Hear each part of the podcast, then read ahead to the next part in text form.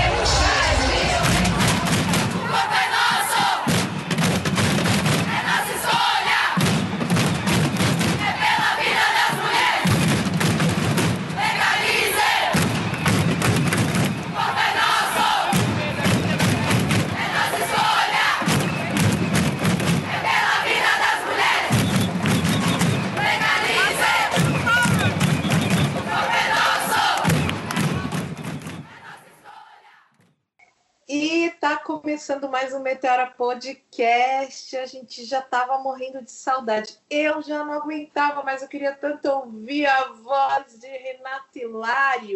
Ah, minha amiga Cris Guterres, eu também estava morrendo de saudade. Queria muito te ouvir, queria muito ver o Meteora retomar é, o ritmo né, de gravações de alguma forma, porque essa pandemia pegou todos nós de surpresa.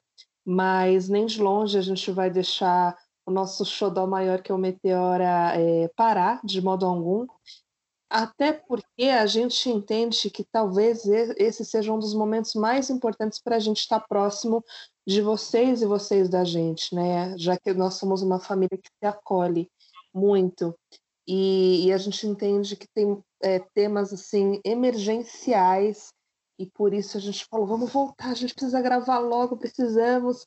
Foi mais ou menos isso, né, Cris? Isso mesmo. E hoje a gente veio com um tema muito urgente, é, que precisa não só ser discutido, mas precisa é, também de políticas públicas de ação para conter o número que mais cresce atualmente na pandemia, junto também com o número de pessoas que estão morrendo por conta do Covid-19, que é a violência doméstica. Exatamente.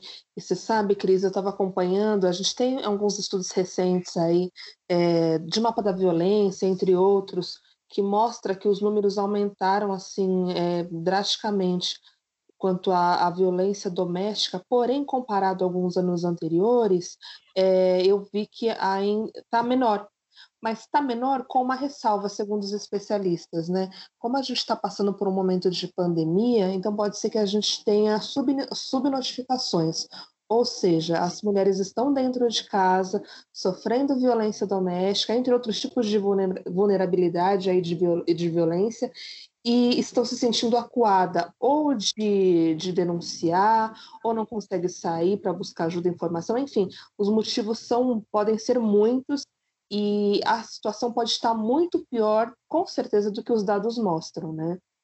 E aí a gente pensou, como que a gente pode, nesse momento, se aproximar dessas mulheres que nos ouvem, dos homens também, né? Porque a gente precisa falar de conscientização e de masculinidade, enfim, para tentar trazer uma ajuda, um suporte, de alguma forma, para elas se sentirem ouvidas, acolhidas e saberem que não estão sozinhas, né? E Rê, você falou uma coisa muito importante. Esse tema é, antes de ser um tema para mulheres, é um tema para a sociedade. Porque a gente precisa sim, e eu acho que isso tem que ser urgente, mudar o sujeito da frase, principalmente quando a gente diz é, uma mulher é morta a cada dia no Brasil. Um homem mata uma mulher a cada dia no Brasil. Este homem precisa ser o sujeito para que a gente possa trabalhar melhor as políticas de contenção de violência doméstica. E é por isso que a nossa convidada de hoje é uma convidada especial e também enxerga essa necessidade, que é a Rosita Cruz. Rosita, seja bem-vinda. Obrigada, é um prazer muito grande estar aqui com vocês, Cris, Renata, com todas as pessoas que acompanham a Meteora. É um prazer enorme estar com vocês. O prazer é nosso, Rosita. Eu queria muito que você falasse um pouco de você, da sua jornada profissional. Fica à vontade, essa casa é sua. Obrigada. É, eu sou assistente social, trabalhei durante sete anos e meio com mulheres em situação de violência doméstica em um centro de defesa para a mulher. E, assim, eu acho muito interessante, eu gosto sempre de partilhar que neste decorrer desses sete anos trabalhando com as mulheres, eu fui identificando vários fatores que às vezes não aparecem de forma geral na mídia ou nas pesquisas, né? Que é a questão do, de como essa mulher se vê neste lugar de, de vítima de violência. Muitas vezes a gente pensa é, na separação do casal, né, na, na, judicialização desse caso, mas só que as mulheres muitas vezes nos surpreendem porque elas têm outros desejos. Então, nesses sete anos, uma coisa que eu aprendi muito foi ouvir essa mulher e saber o que de fato essa mulher busca, o que de fato essa mulher deseja para ela. Então, assim, pensando, pensando muito nisso, né, eu acabei é, conversando mesmo com essas mulheres e perguntando o que elas de fato buscavam como alternativa para superar a violência, muitas delas, grande número, talvez 90% dessas mulheres, sempre trazia necessidade de, de, de tratamento para este homem, né? através de uma fala, é, olha, ele é um um bom marido, um bom marido, não, desculpa, ele é um bom pai, ele é trabalhador. O problema dele é quando ele é contrariado, quando ele faz uso de substâncias psicoativas, enfim, né? Essas mulheres estavam aí pedindo ajuda também para este homem. Seria um olhar maternal, assim, até, não sei se é essa palavra correta, mas um olhar de cuidado dessas mulheres para com seus companheiros que, mesmo sofrendo violência, conseguiam talvez enxergar a raiz do problema, coisa que talvez nem eles percebessem. É mais ou menos isso, Rosita? Não, as que na verdade, as que pediam ou que verbalizavam esse esse essa ideia eram mulheres que conversavam com eles, né, que tinham diálogo com esses homens, homens que traziam um histórico de violência sofrido na infância, é, de vivência na própria família, que cresceu num ambiente onde o pai praticava violência contra a mãe, contra os próprios filhos. Então, eram mulheres que tinham um diálogo com, com este companheiro, com o pai dos seus filhos, e identificava aí essa necessidade né? Mulheres que não queriam se separar, que este era o, o, grande desafio que eu vejo que eu vejo de certa forma neste atendimento às mulheres é essas mulheres que não querem separar.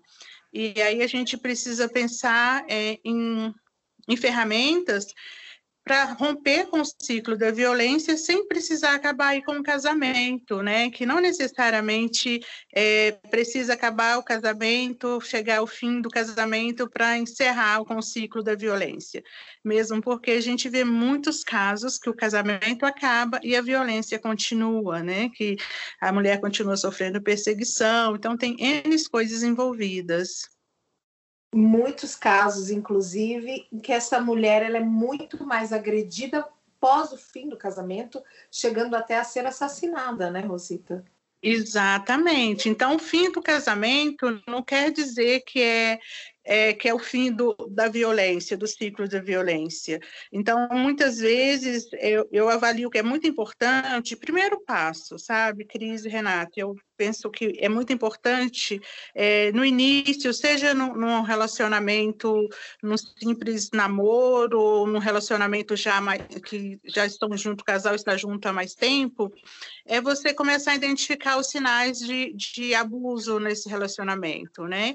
Que é a questão do do, controle excessivo, né, quando esse homem começa a controlar demais, né, a mulher, a mulher não pode ter mais as mesmas amizades, não pode ter o mesmo relacionamento com a sua família, é, e às vezes até mesmo com próprios filhos. Então, esse homem começa a podar os relacionamentos da mulher, e muitas vezes isso não é percebido, Muitas vezes ele faz isso de forma tão sutil que parece um cuidado.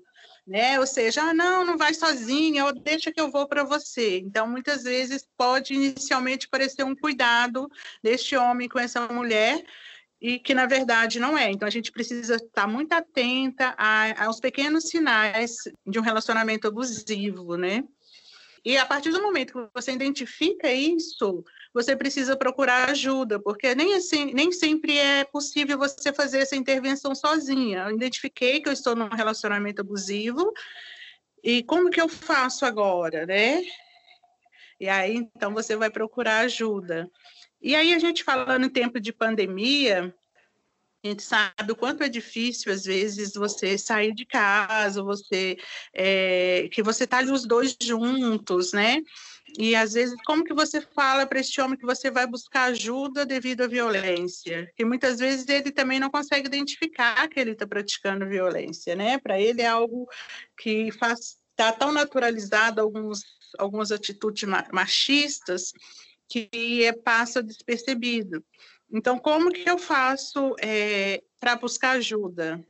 Porque se eu vou na delegacia, é, muitas vezes eu vou até a delegacia, mas na delegacia não sou bem atendida, corro esse risco. Então, a, maior, a orientação principal é que busque um serviço, se você não conhece, um serviço, um CDCM, um Centro de Defesa da Mulher próximo à sua casa, que procure o CRAS ou CREAS, né? O CRAS e o CREAS a gente sempre sabe onde que está, ou mesmo na própria saúde, né? no posto de saúde, ali na UBS de sua referência, vá na consulta, converse com a médica ou com sua enfermeira, fala que o que está acontecendo e peça ajuda, que elas vão te indicar o, o, serviço mais próximo, vão te dar as orientações. Porque o que acho que a gente não pode é esperar chegar ao nível de, de acontecer um feminicídio. Né? O feminicídio ele não acontece é, de uma hora para outra. Isso são coisas que vão acontecendo e vai dando sinais, as ameaças vão acontecendo diariamente e a gente precisa ficar atento porque não dá para brincar porque é uma coisa muito séria isso. É, dá para pedir muito... ajuda também pelos, pelo telefone 180, né, Rosita, do Ministério da Mulher. É, inclusive, que nos últimos meses da pandemia teve um aumento de mais de 37% das ligações de mulheres pedindo orientação e ajuda através do 180. Isso, é, eu não, não cheguei a citar porque eu estou pensando mais na mulher que está em casa hoje e que ela não consegue fazer isso porque ele está ali o tempo todo acompanhando os passos dela.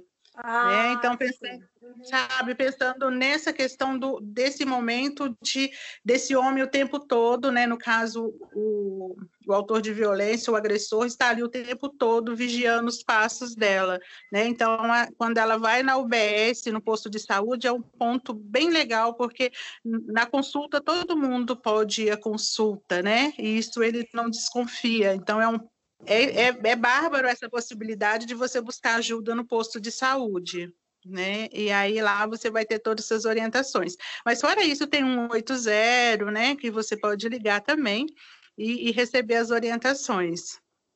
É, uma coisa que eu achei muito interessante assim da sua fala porque quando a gente escuta pessoas falarem sobre violência doméstica, sobre como a mulher deve ou pode recorrer a alguma ajuda, geralmente a gente não escuta essa fala é, sobre é, o olhar do, do companheiro, né, do parceiro que está agredindo.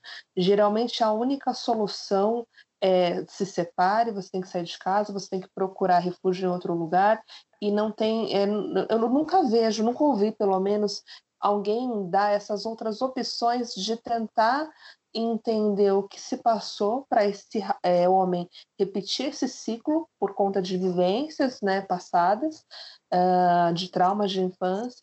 É, eu nunca ouvi ninguém falando em como romper isso e estabelecer o relacionamento, restabelecer esse relacionamento e continuar.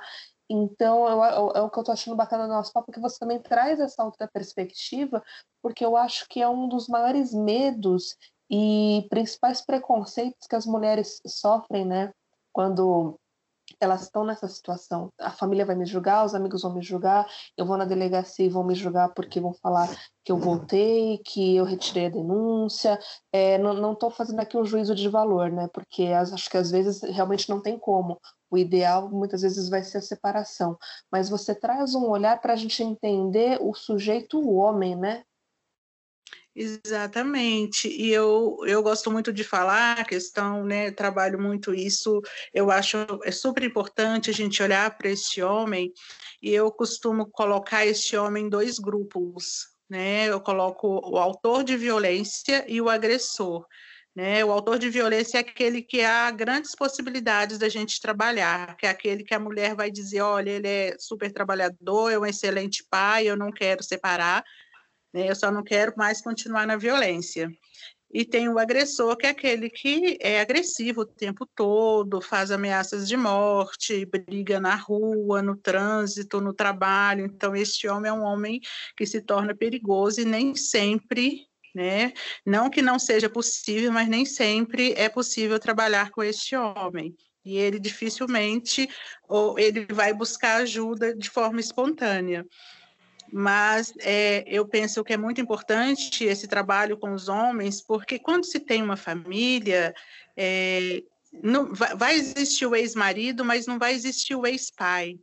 Né? Eu costumo dizer que mesmo para ocorrer uma separação, precisa ter esse trabalho com este homem, porque senão a, a violência vai continuar mesmo após separação. E a gente tem experiências né, no projeto Construindo Novos Valores, esse projeto foi escrito por mim exatamente é, a partir dessa experiência minha trabalhando com as mulheres, pensando nessas mulheres que não queriam separar, que não queriam denunciar esses maridos, que quando chegava para atendimento você ia falar dos direitos dela dentro da Lei Maria da Penha, de fazer o boletim de ocorrência, ela dizia, não, eu não quero processá-lo, eu não quero separar. Então você pensava, meu Deus, e o que, que eu faço com essa mulher então? Porque ela fica aqui, eu trabalho todo o fortalecimento dela, a autoestima, mas quando ela chega em casa, ela encontra este homem da mesma forma que ela deixou, ou seja, acaba ela sentindo culpada né, por, por estar tá sofrendo violência, porque se ela, é ela que fica tendo o apoio psicológico, olhar social, as orientações jurídicas, mas ela é a vítima, não é ela que, que causa a violência, né? Então, a partir disso, é, eu fiz uma entrevista com um grupo de mulheres e eu me lembro que na época, quando eu fiz essa entrevista, era perguntas eram perguntas básicas, o que que elas gostariam, é, que tipo de tratamento elas gostariam que esse homem tivesse. E apenas, apenas 1% respondeu que, que gostaria que ele sofresse, fizessem com ele o mesmo que ele tinha feito com ela e um pouco mais. As demais todas disseram: a gente gostaria que ele tivesse um espaço como este aqui, onde ele pudesse ser ouvido, onde ele pudesse aprender a ser pai, a ser marido. E isso era o que eu já estava pensando. Então, isso veio confirmar essa necessidade. Foi onde, eh, então, eu escrevi um projeto que chama Construir Novos Valores, e hoje a gente atende esses homens.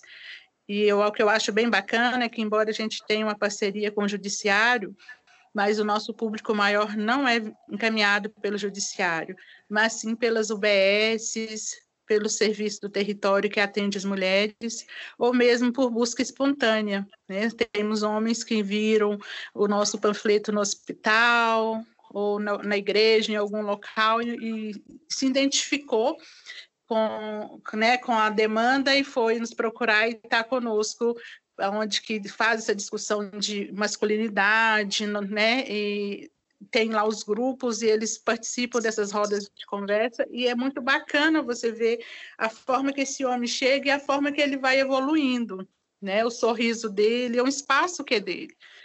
E eu acredito que para a gente dizer que não tem jeito, a gente primeiro precisa tentar. Eu acredito muito nisso, que a gente não tem que ficar de braços cruzados esperando as coisas acontecerem, a gente precisa pensar e colocar para agir. Infelizmente, a gente não tem nenhum incentivo para esse tipo de trabalho, porque infelizmente a gente vive numa sociedade que é punitiva, então, a gente, embora a gente tenha muitas leis e as leis não sejam respeitadas, a gente ainda tem uma cultura que continua acreditando na punição. É, o projeto Construir Novos Valores trabalha dentro da justiça restaurativa, e mesmo tendo uma parceria com o Judiciário, o Judiciário tem, tem essa clareza dessa nossa linha de atendimento, então eles não exigem nenhum relatório é, referente aos acompanhamentos que são feitos com esses homens. E aí a gente é, entende que a dificuldade maior para conseguir parceria para esses atendimentos esteja é ligada a essa questão cultural de acharem que os homens eles precisam ser punidos pela violência que eles praticam, né? E eu acho que é meio por aí. Eu acho que a gente precisa desconstruir essa cultura punitiva que a gente tem no Brasil, essa cultura é, machista, patriarcal, mas que está muito, muito latente a questão de que a gente sempre culpa o outro e a gente não se coloca como responsável também pela transformação da sociedade. E, e pensar que quando você vê uma criança, né, e você pensar, olha, mas como que essa criança pode se transformar num homem agressor? Né? Ou mesmo na menina, né? Como que essa menina pode se tornar uma mulher agressora? Porque a gente tem as mulheres agressoras também. Então, assim, o que a gente precisa fazer como sociedade para mudar essa cultura de violência? E o projeto Construir Novos Valores, ele trabalha nesse sentido, ele tem, esse é o sonho, o grande sonho do Construindo Novos Valores, é de poder vivermos numa sociedade de cultura de paz. Cadê meu celular? Eu vou ligar pro 80, vou entregar teu nome e explicar meu endereço. Aqui você não entra mais, eu digo que não te conheço e jogo água fervendo se você se aventurar. Eu solto o cachorro e a... Rosita, é, desde que o, projeto não é tão antigo, é um projeto mais recente, né? Mas desde que o projeto iniciou, quantos homens vocês já atenderam?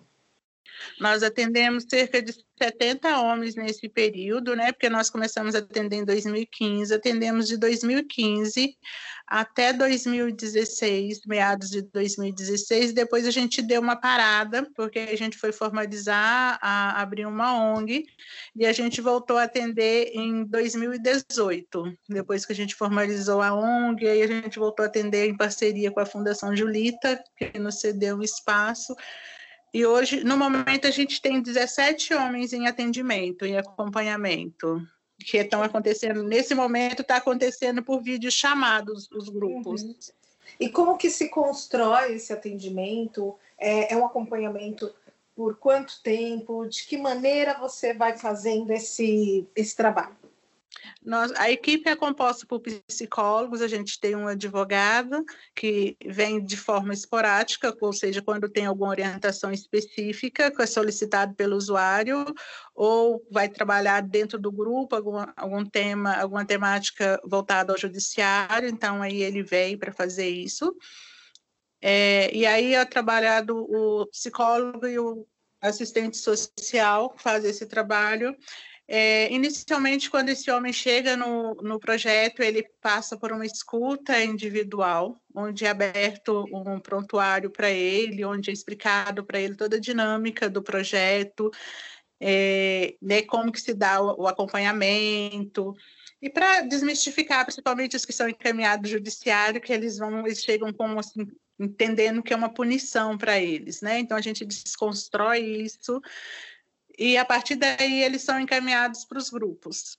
Né? E o grupo acontece semanalmente. Agora, nesse período de pandemia, aí tem acontecido, a gente retomou os atendimentos agora em agosto, e aí está acontecendo, tem quatro pessoas fazendo atendimento por vídeo chamadas. Então, a gente tem atendimento nas segundas, nas terças, quartas e quintas-feiras. É, são psicólogos e assistentes sociais que fazem o atendimento, né?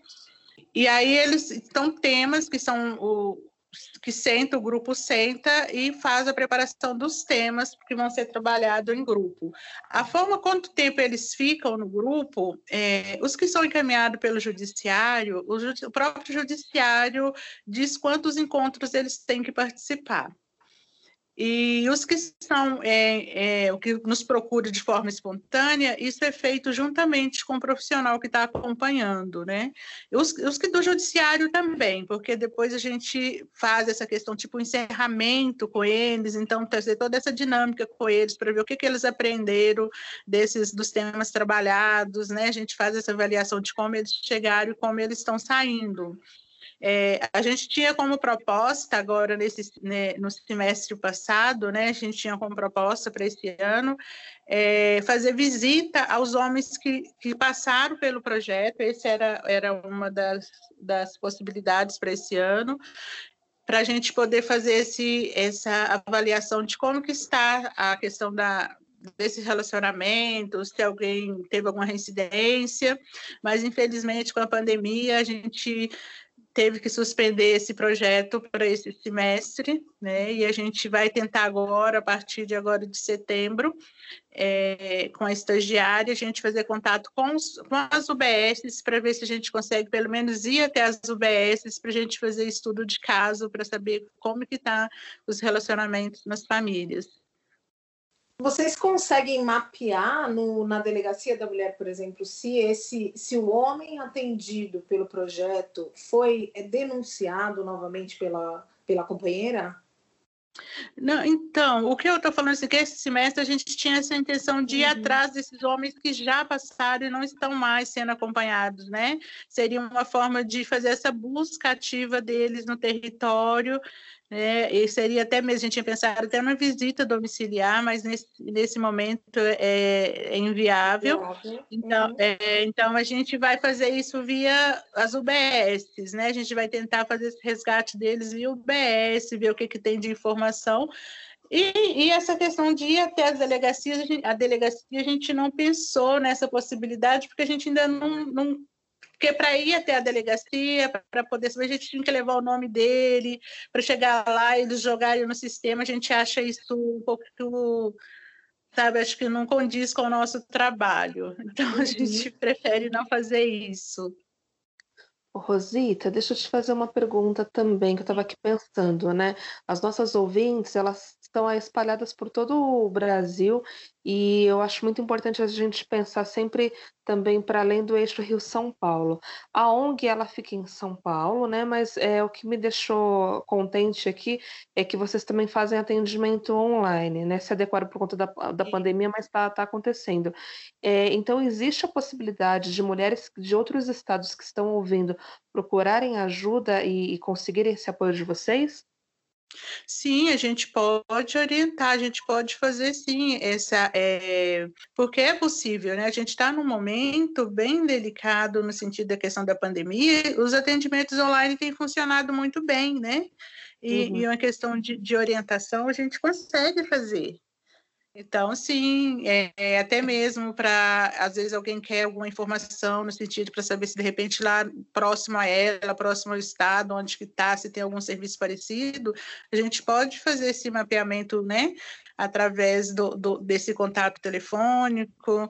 A gente vai deixar aí o nosso WhatsApp à disposição, quem quiser fazer contato conosco, também tem a nossa página, né, no, no no Face, que pode também nos, nos procurar, que eu acho que é bem bacana. A gente vai estar sempre. E também estamos criando agora também o nosso site, então a gente vai ter um, um possibilidade de estarmos comunicando com o Brasil em si, né? Ai, que essa é uma ótima notícia. Depois a gente vai deixar todos os dados e informações também no Instagram do Meteora. A gente uhum. vai deixar os caminhos aqui para vocês que estão nos ouvindo poderem acessar.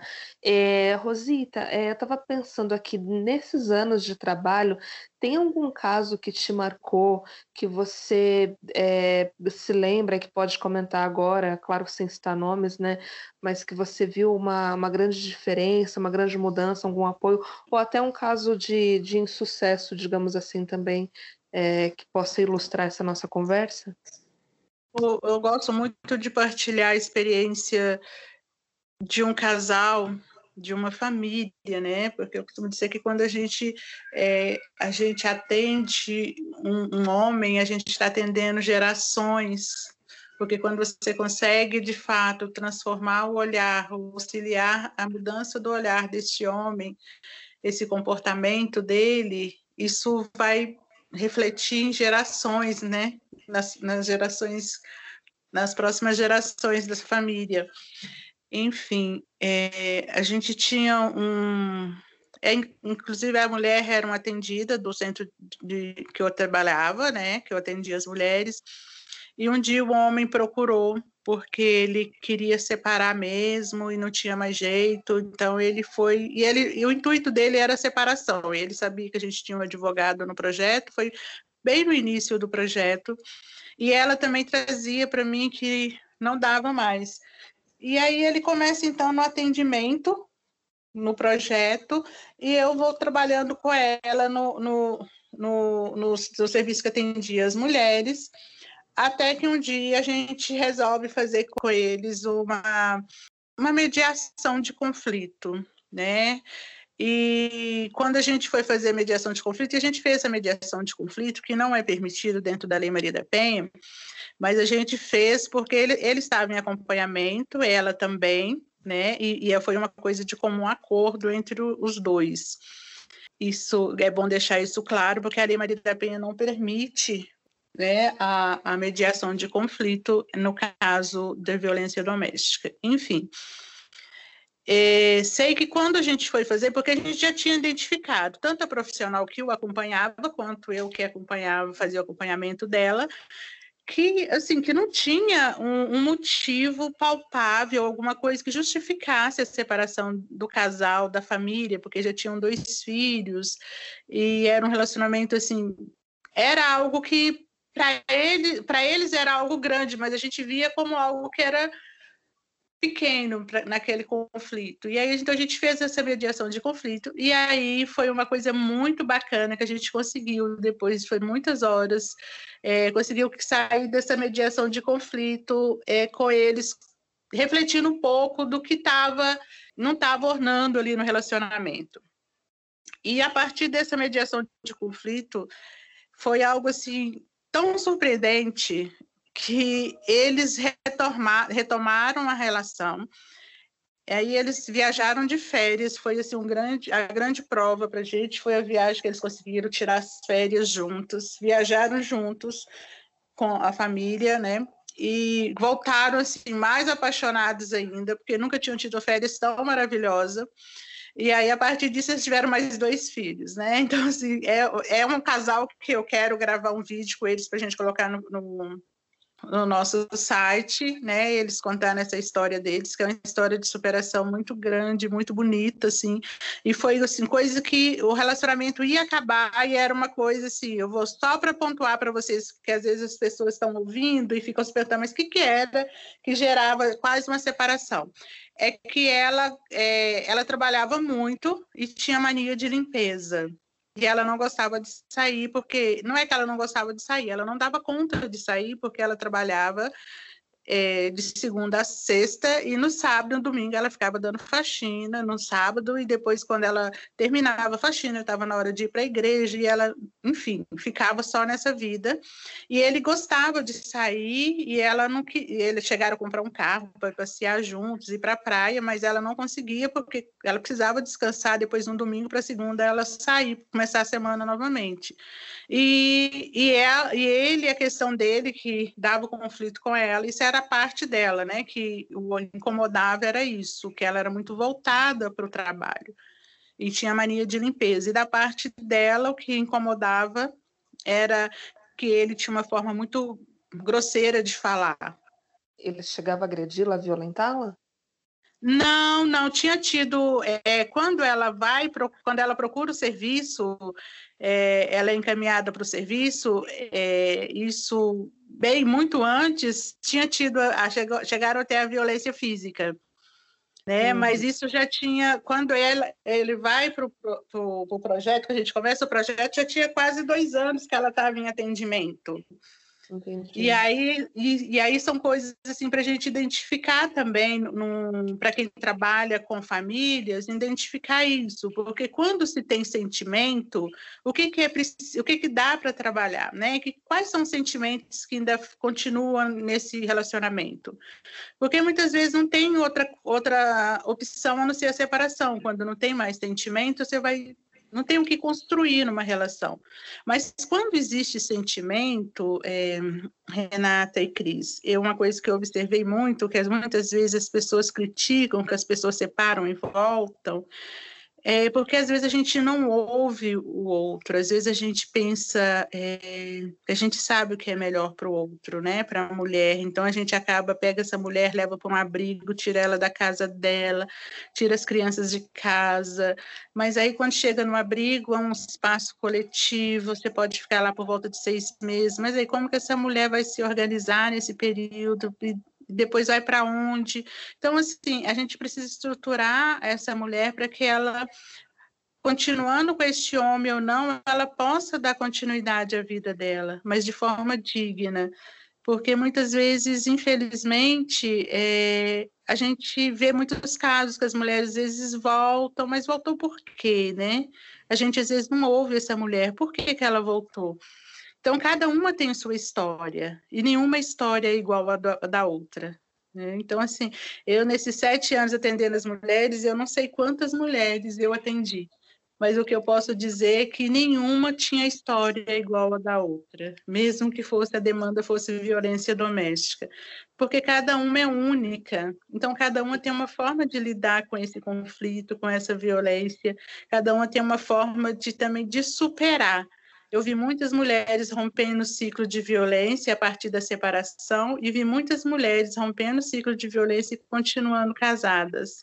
É, não necessariamente que os homens tenham sido, tenha, é, sido atendidos no projeto, mas hum. eu digo de forma geral, porque muitas vezes a questão do diálogo ela é muito importante.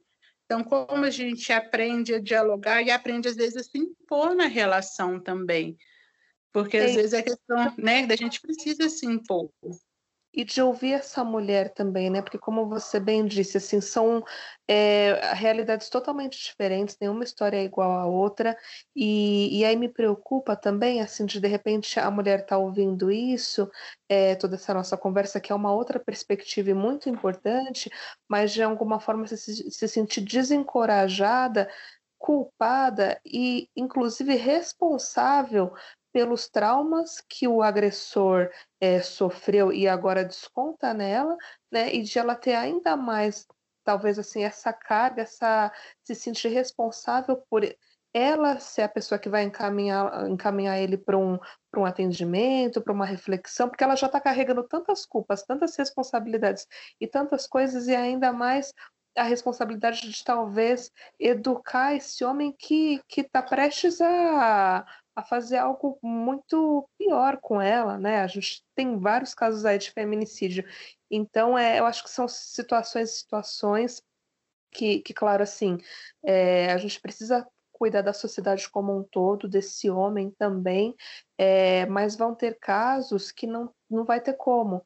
É, vai ter que ser a separação, ela vai ter que saber que, embora seja difícil é, procurar ajuda, sair de casa e passar por todo esse processo, mas que ela vai conseguir superar, né? Que ela vai ter apoio, que existem recursos hoje é, para dar esse apoio para ela, para que ela não tenha que se sentir nesse cárcere eterno de ficar privada em uma vida dentro de uma casa sendo agredida, como muitas aí que ficam 10, 20, 30 anos e não saem justamente por, por medo, pela questão econômica, né, questão financeira, pelos laços afetivos, é, de muitas mulheres ainda terem essa, essa confusão de sentimentos também, de não saber nem mais o que é amor, se ela se ama, se ela ama o outro, o que é amor, quando esquece seus sonhos, esquece quem é, né? Esquece, perde a sua identidade, né? Então, é, eu achei muito rico a sua fala, porque você traz esse outro olhar, essa outra perspectiva, e eu, na minha ignorância, é, confesso que eu nunca tinha parado para pensar, porque acho que nós, enquanto mulheres, assim, a gente tem essa questão de, de pensar primeiro como eu vou defender essa mulher é, mas é importante a gente pensar na sociedade como um todo para esse ciclo ser rompido é, de fato, né? Porque a gente vê várias mães solos com filhos aí que homens elas também estão criando e como fazer com que esses homens também não continuem reproduzindo o que eles viram dentro de casa. É, mas só estou falando tudo isso porque vai ter muita mulher que vai estar tá ouvindo, vai falando assim, ai, tá vendo, é isso, é, eu, eu tenho medo de sair de casa porque eu sei que vai ser difícil. Pode ser difícil, mas se for a única solução, a, única, a única opção, é para que vocês saibam que tem como ser feito e que vocês serão amparadas. E uma coisa que eu acho bem, eu acho que é bem importante a gente é, frisar é que, como eu falei no início, né, mas no início da nossa conversa, que eu divido esses homens em dois grupos, que é o do autor de violência e do agressor.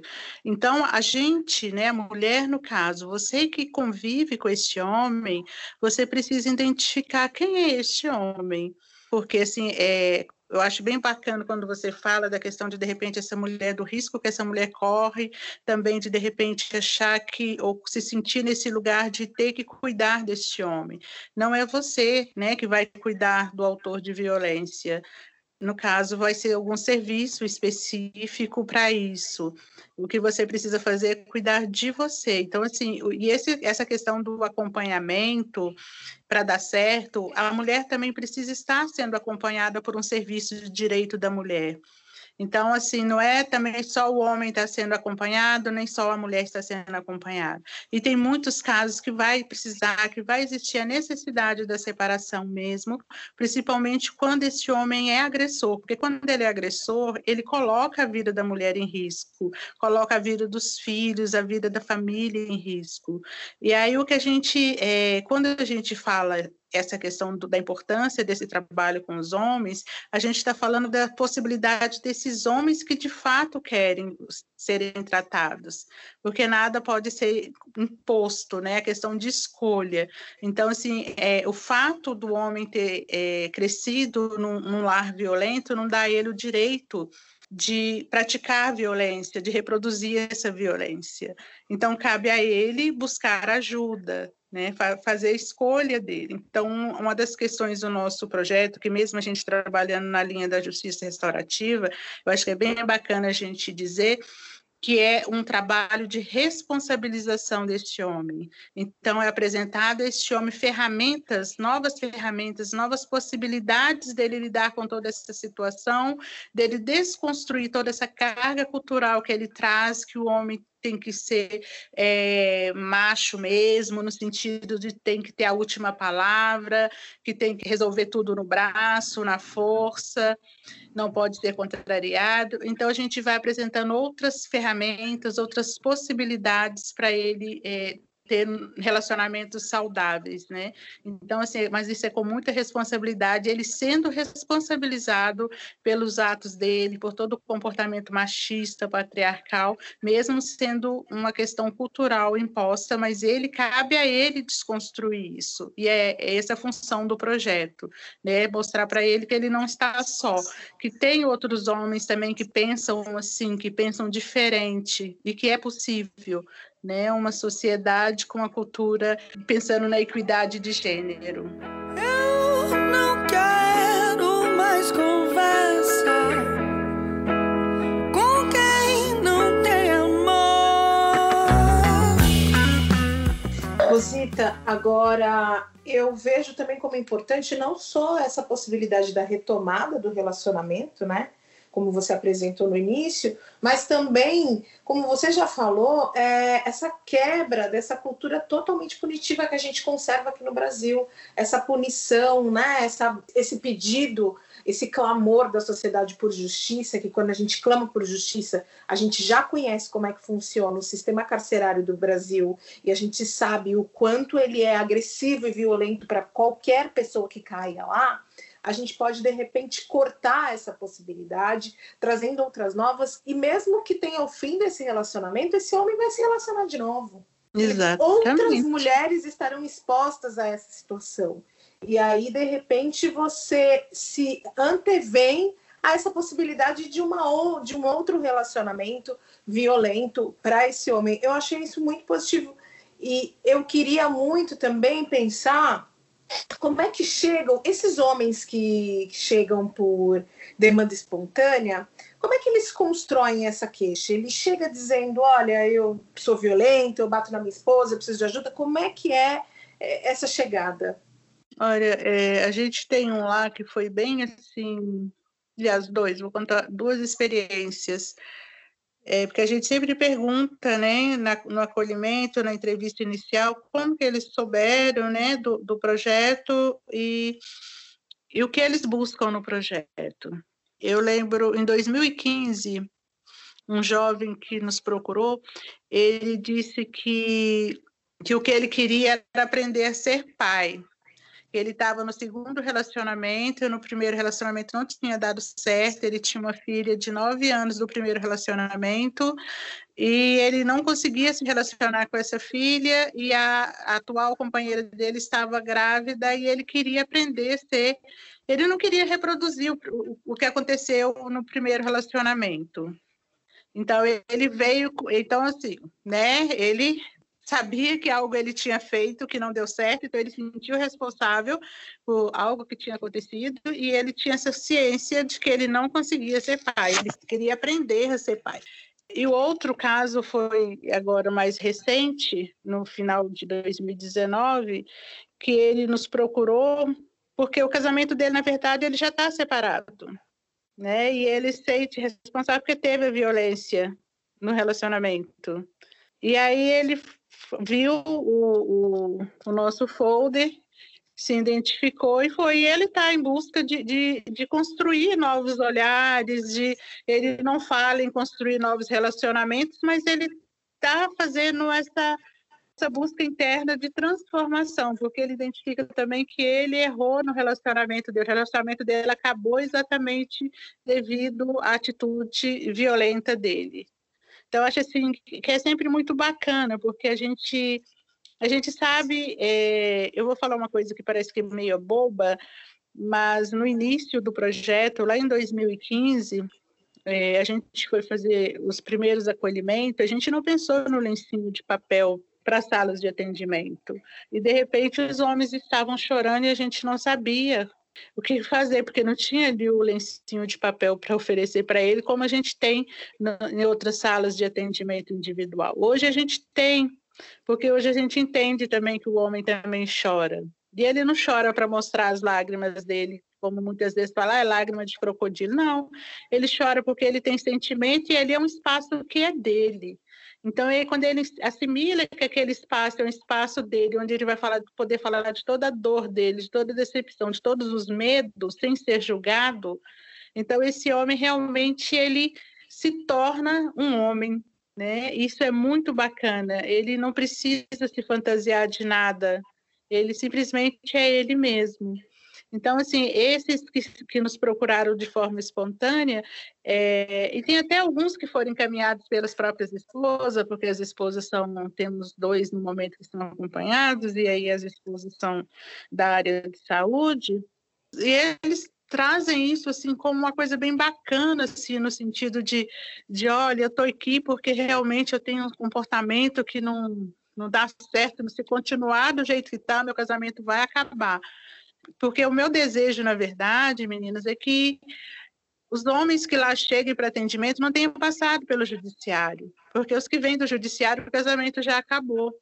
Praticamente todos que vêm do judiciário, com exceção de alguns que, igual que às vezes a juíza fala, olha, vou retirar a medida protetiva, mas aí você tem que ir, porque às vezes a, tem a medida protetiva, mas a mulher continua. Então a mulher vai lá pede para retirar a medida protetiva, então a juíza encaminha para a gente.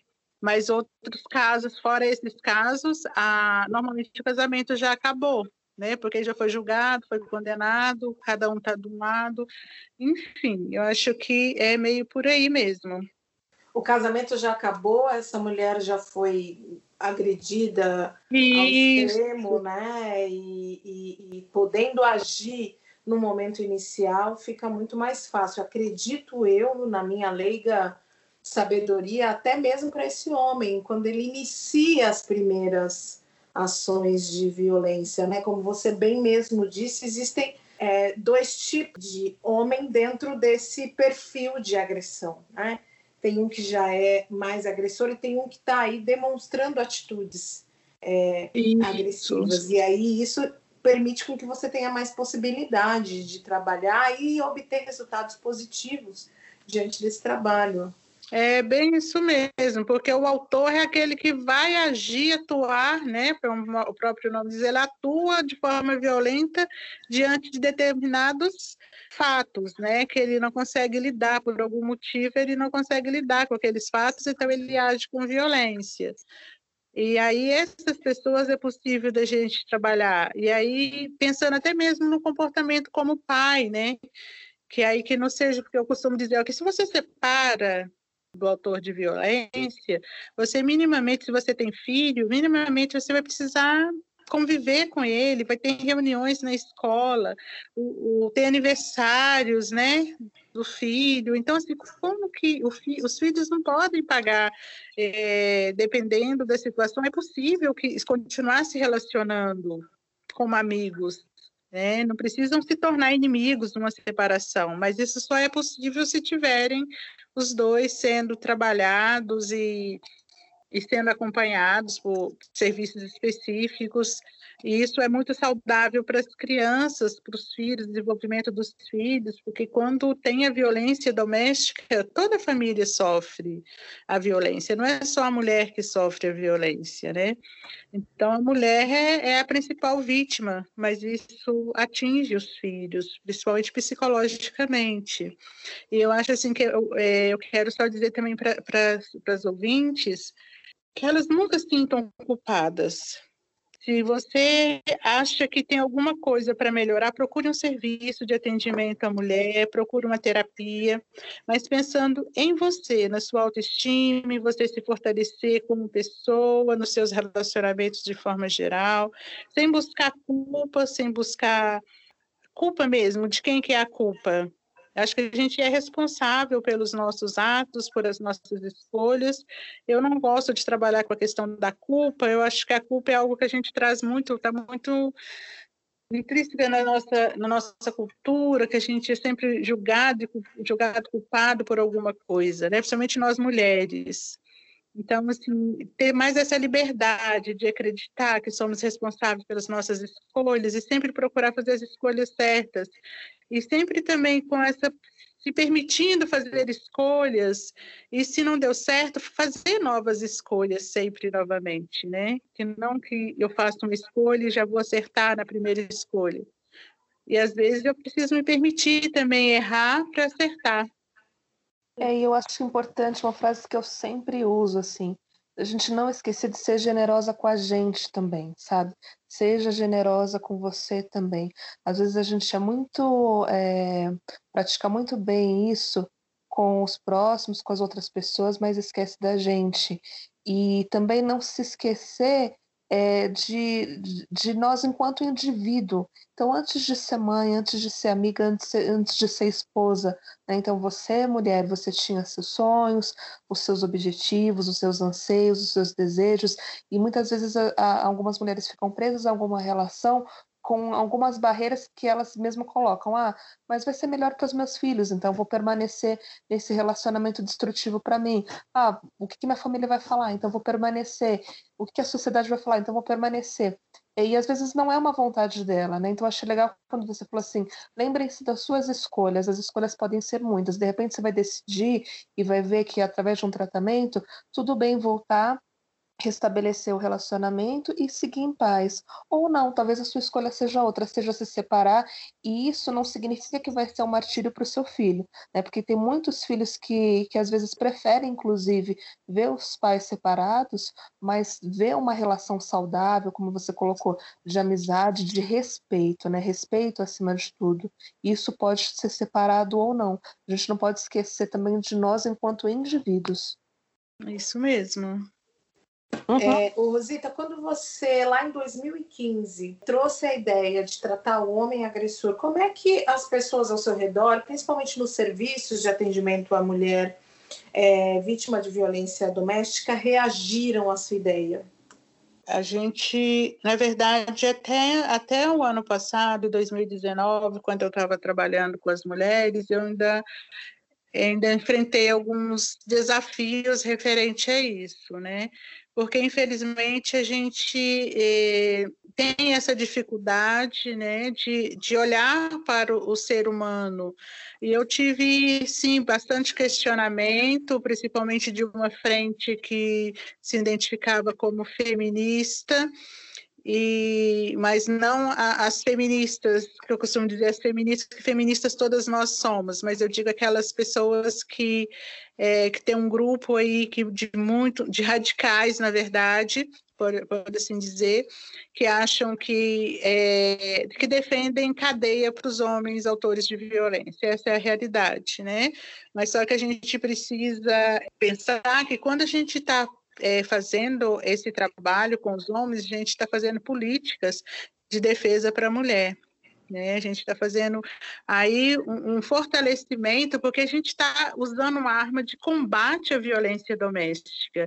Porque quando um homem desse, a gente consegue, de fato, que ele mude o comportamento dele, ele não vai mais praticar a violência doméstica. Então, a gente está trabalhando, né? Está tá trabalhando em, em prol da mulher. Então, assim, eu tive dificuldades. O ano passado a gente teve é, bastante dificuldade, pessoas que questionaram junto à SMADES, achando que estávamos misturando serviços, só que não, porque a gente nem no mesmo bairro não era que os atendimentos, né?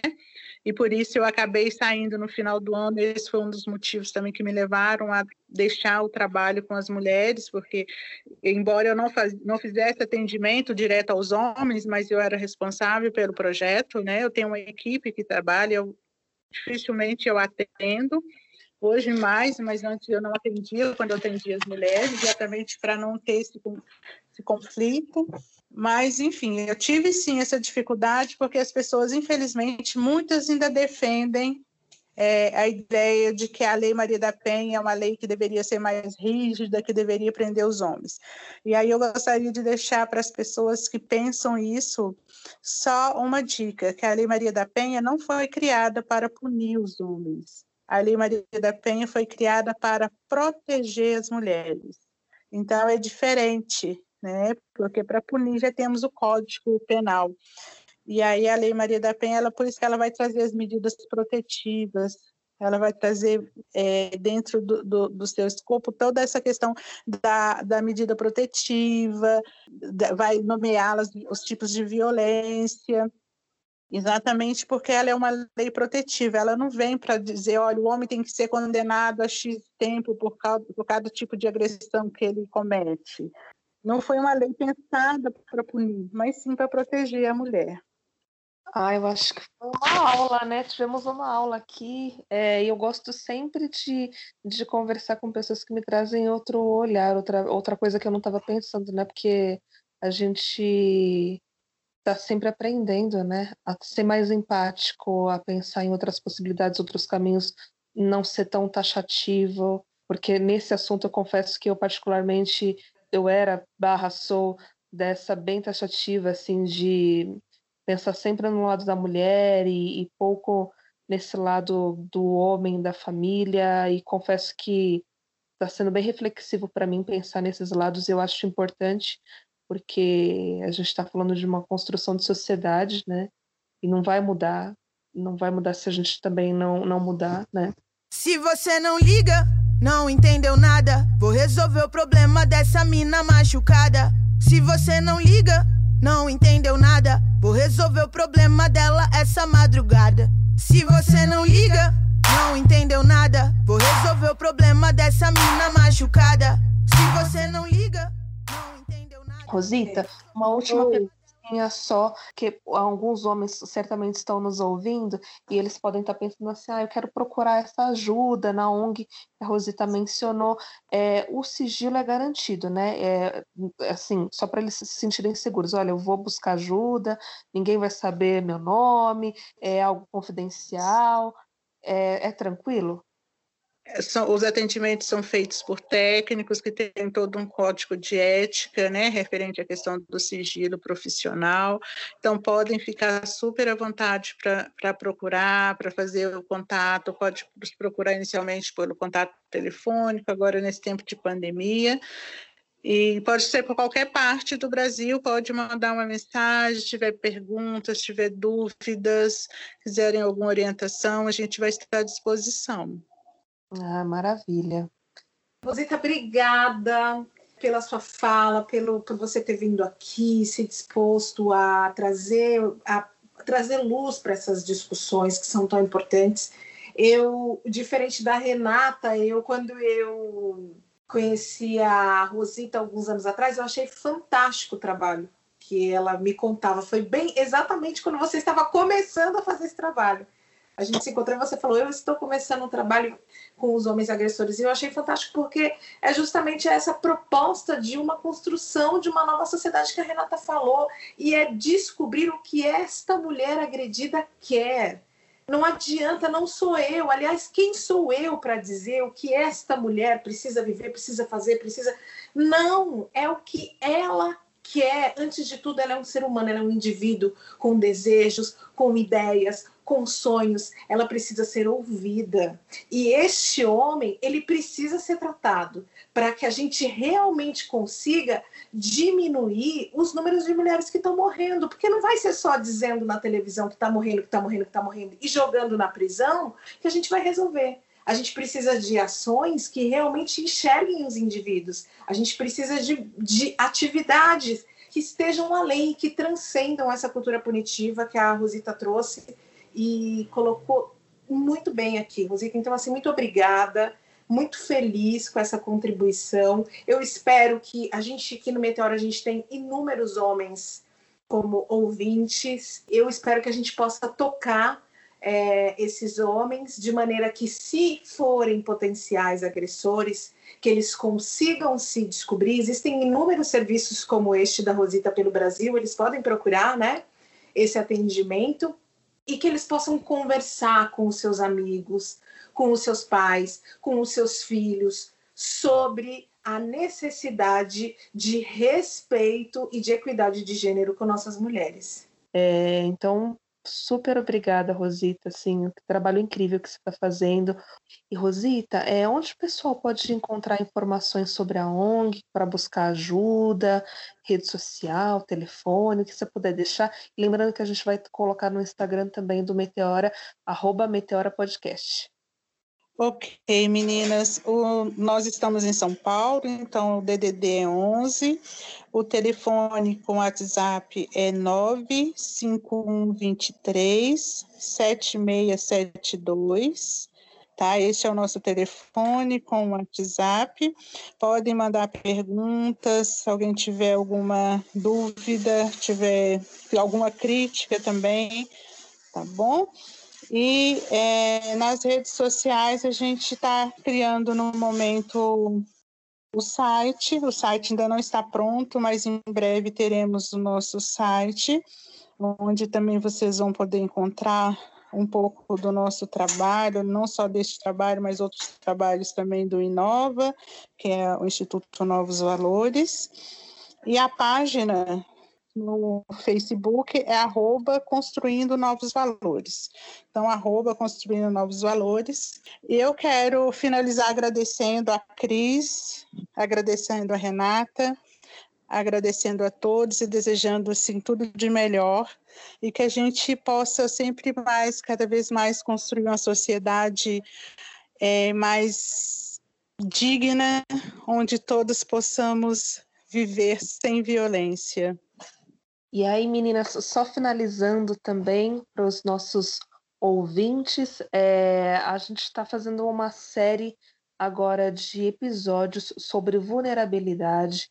Então, não apenas sobre a violência doméstica, a gente pretende trazer outros assuntos é, que são espinhosos, mas necessários, especialmente nesse momento, e que a gente espera contribuir e ajudar de alguma forma. Então, se vocês também quiserem recomendar, sugerir alguma pauta nesse sentido, manda uma mensagem para a gente lá no, na DM, lá no Instagram, e a gente vai estar tá procurando atender a todos, a todas e a todos, tá bom? Acho que é isso. Muito, muito obrigada, Rosita. Foi uma honra. É, obrigada por tudo. Com certeza vai ajudar muita gente. Ô, Rosita, e o, a, o projeto recebe doação, não recebe? Doações, a gente tem lá no, no, no, na nossa página o número da nossa conta bancária. A gente, no momento, está é, tá com a campanha solidária do Covid, atendendo também a comunidade com cestas básicas, materiais de higiene pessoal, é, álcool gel. Então, assim, a gente aceita doações também. Então, quem puder ajudar o projeto para que a Rosita possa fazer a redistribuição, você faz a redistribuição para famílias da região sul de São Paulo, né, Rosita? Isso, a gente está aqui na região do Campo Limpo. Quem puder contribuir para atender famílias e mulheres que estão em vulnerabilidade aí na região da Zona Sul, só procurar o projeto Inova nas redes sociais, como a Rosita já falou. Muito obrigada, Rosita. Como a Renata disse, estamos aí com mais outros episódios desse tema e bora lá proteger nossas mulheres e criar, construir uma sociedade muito mais evoluída. Renatinha. Então é isso, gente. Um beijo e até a próxima. Até! Terço de todas as mulheres do mundo são vítimas de agressões físicas ou sexuais. Sexuais, sexuais. E ela cresce, amadurece. Muitas das mulheres, infelizmente, a conhecem. Fragilizada, ameaçada, dentro da sua casa, sendo silenciada. Sai pra trabalhar, tenta estudar, procura um novo jeito pra se levantar.